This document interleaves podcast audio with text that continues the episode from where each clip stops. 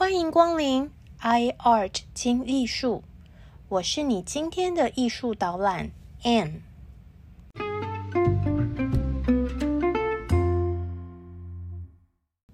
大家好，我海燕。大家好，我是 Anne。说到文艺复兴时期最美的画作，你会想到哪一幅呢？是达文西的《蒙娜丽莎》，还是拉斐尔的小天使呢？我相信，应该有很多人脑海中第一个想到的，并不是文艺复兴三杰的作品，因为说到美这件事情，可能还真的是波提切利 （Botticelli） 说了才算哦。毕竟，Botticelli 的春，还有维纳斯的诞生。都不是普通的甜美可爱而已，他们这些作品可是洗脑式的美呀！看过一次就永生难忘。就算是把它们印成肥皂的盒子，也完全无损画作的艺术性。大概只有人生第一次看到王祖贤的女鬼聂小倩这种被美女震撼到。希望黎明永远不要来的冲击可以媲美吧。我们说过，那时的意大利人超爱给人家乱取绰号，Botticelli 其实就是一个小桶子的意思。这位小桶先生呢，原来是花和尚利皮修士的得意门生。利皮的故事呢，请听 iArt。第五十集的介绍，这位小桶先生的画风呢，和他的风流丽皮师傅呢并不一样。虽然两个人都很会画美女，但是师傅丽皮的美女呢，用色轻柔甜美，比较像是嗯清纯玉女掌门人，就是年轻时期的周慧敏吧。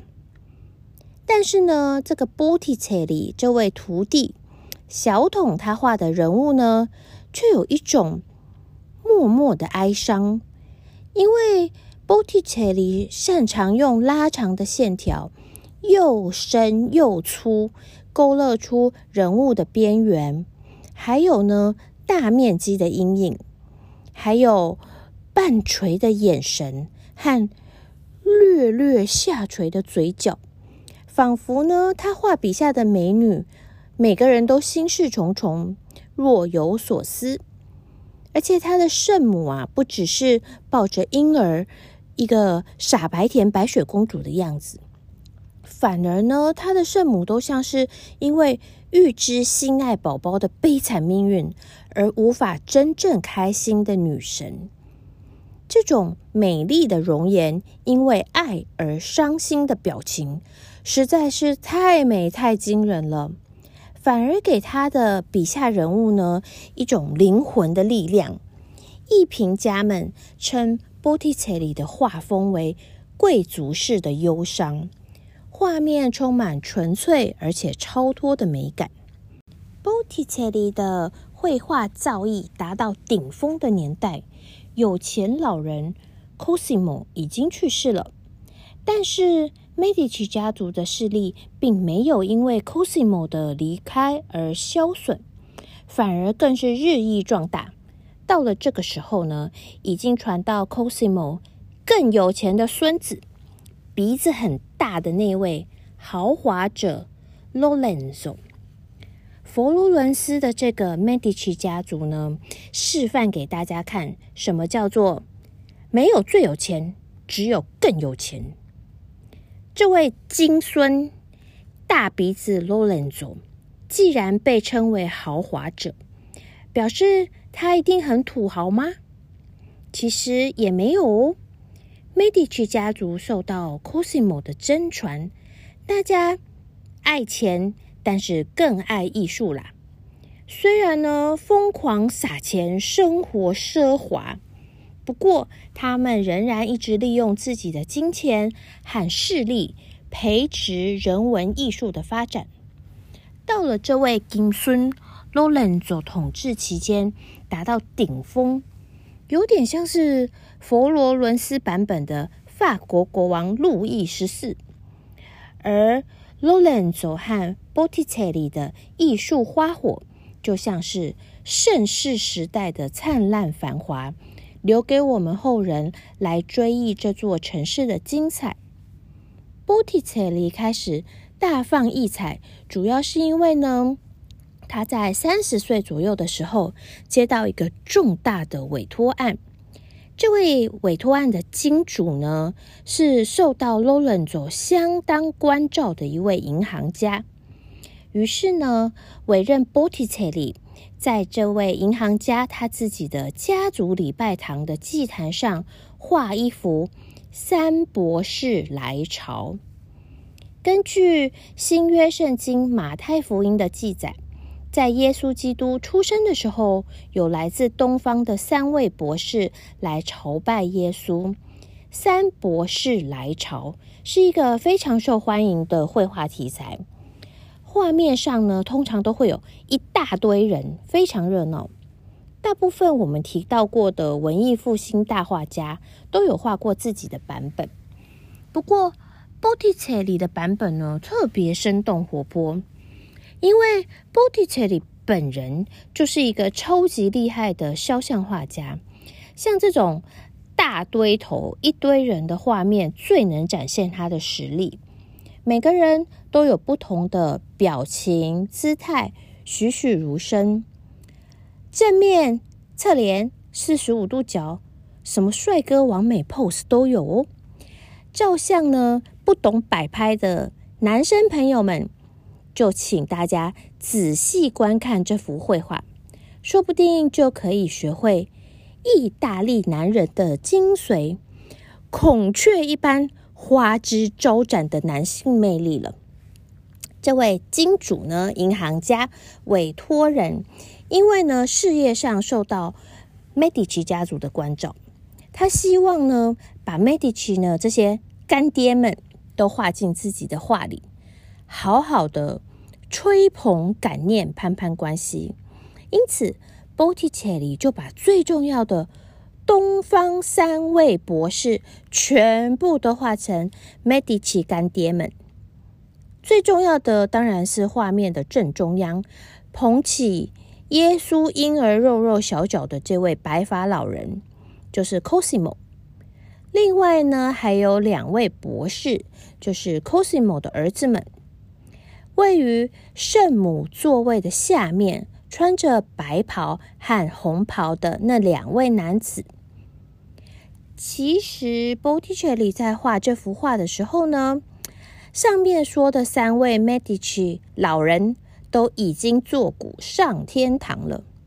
所以，更重要的就是金孙、金孙这一辈，第三代的 Lorenzo 和他的弟弟。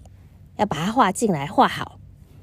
有人推测说呢，，Lorenzo 和他弟弟呢，就是画面最左边正在交谈的这个戴着红帽的年轻人，还有呢，旁边穿着闪亮亮紧身裤的这位大鼻子。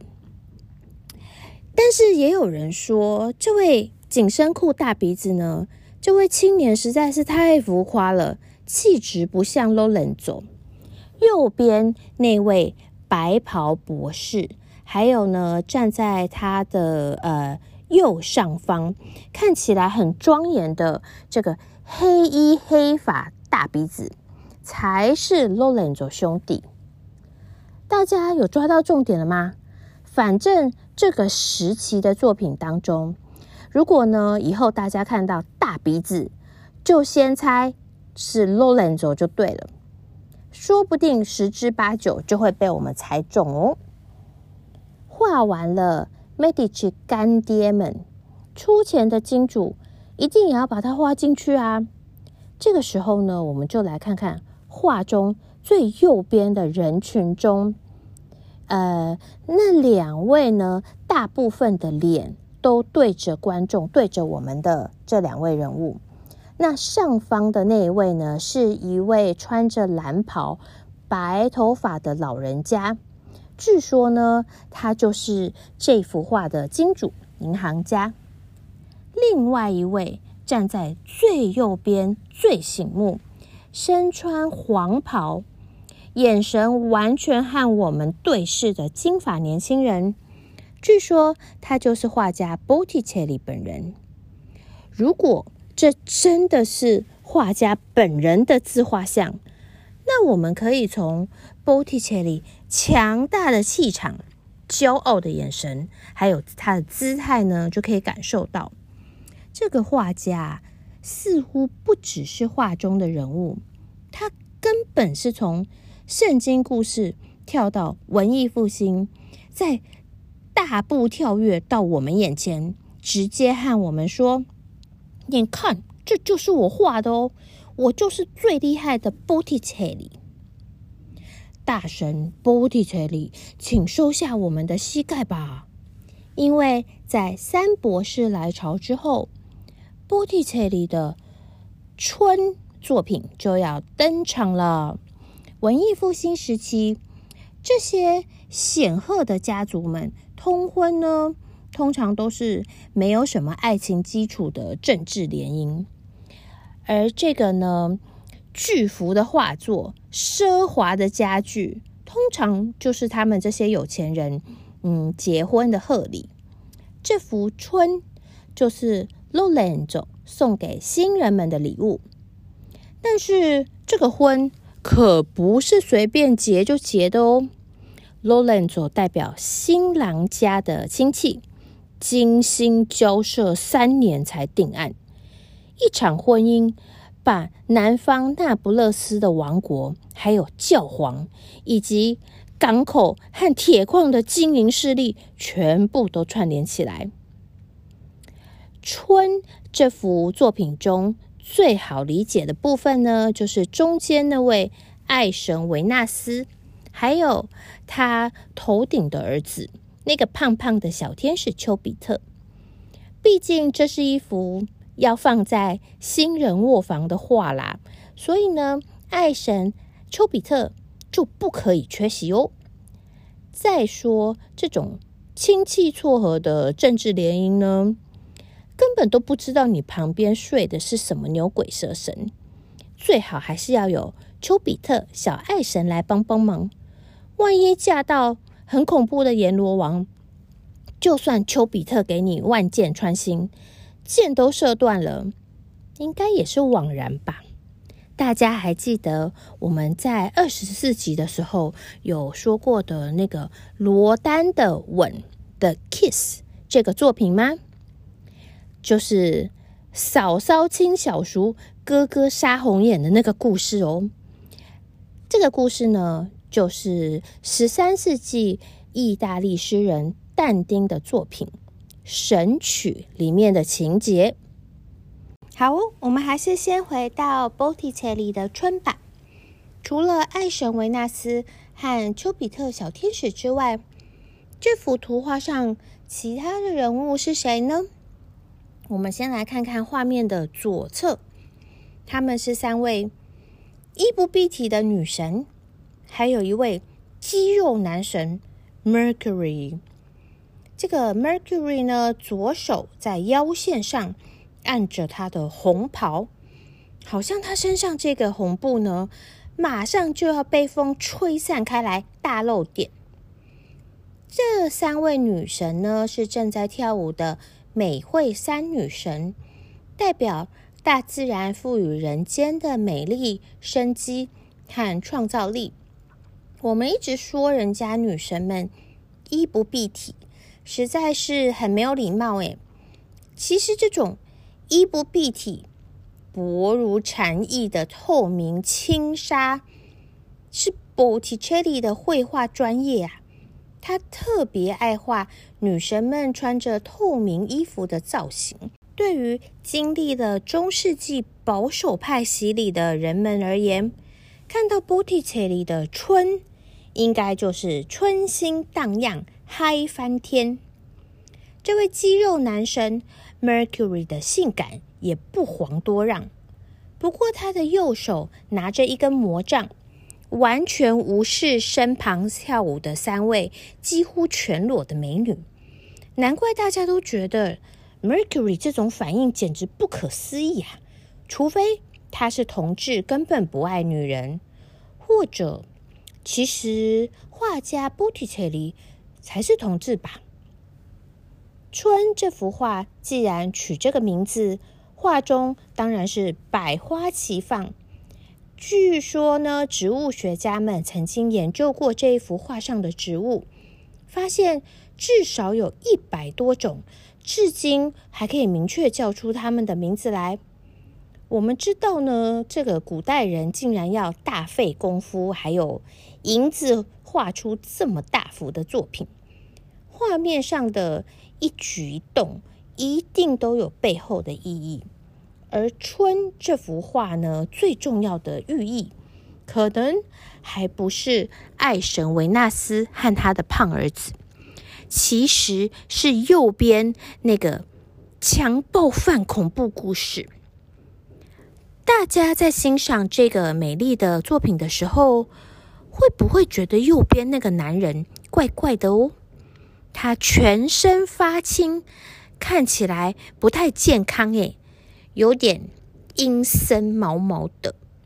不过大家不用担心，他不是鬼魂或是尸体，但是实际上也没有好到哪里去啦。因为他虽然不是发青的浮尸，但是他是可恶的强暴犯哦。这位呢，长着翅膀、目露凶光的男人呢，是西风之神 Zephyrus。这位 Zephyrus 呢，他爱上了美丽的仙女，就是画中他双手抓住的仙女 Chloris。然后呢，这位 Zephyrus 呢，就强娶硬上人家。不过，写下这个故事的古罗马诗人奥维德，可能以为自己在写言情小说，还是日本 H 漫情节。他以仙女 Chorus 第一人称的角度说：“在一个春天，Zephyrus 抓住了我，我努力逃跑，但他本事强大，用暴力。”将我变成他的新娘，但是在床上我真的无法抱怨，因为我享受了一次又一次的春天啊。然后呢，就笔锋一转，这个故事就从暴力犯罪变成爱情喜剧。西风之神强暴了仙女，所以画中的仙女口中长出了藤蔓。然后，西风之神呢，在床上使出浑身解数，让仙女从一位傻白甜的处女呢，变成了花神 Flora，也就是呢，画面上站在维纳斯的旁边，头戴桂冠、穿着花花洋装的这位。原来，画中的仙女和花神其实是同一个人哦。只是呢，Boticelli 画出了时间前后的变化而已。当然，今天如果我们在婚礼上收到什么亲戚阿伯送这种强暴主题的画作，除非他是 Boticelli 画的，不然新娘可能会对这位阿伯暴力相向。我们现在永远也无法知道。当时为什么会选择了这个奇怪的强暴主题画画？是 Botticelli 的点子呢，还是 Lorenzo 的意思？他们是想安慰新娘不要害怕吗？即使新娘你现在觉得政治联姻如同被强暴，但是请你相信，结婚之后你会像仙女一样，终究蜕变成美丽的花神。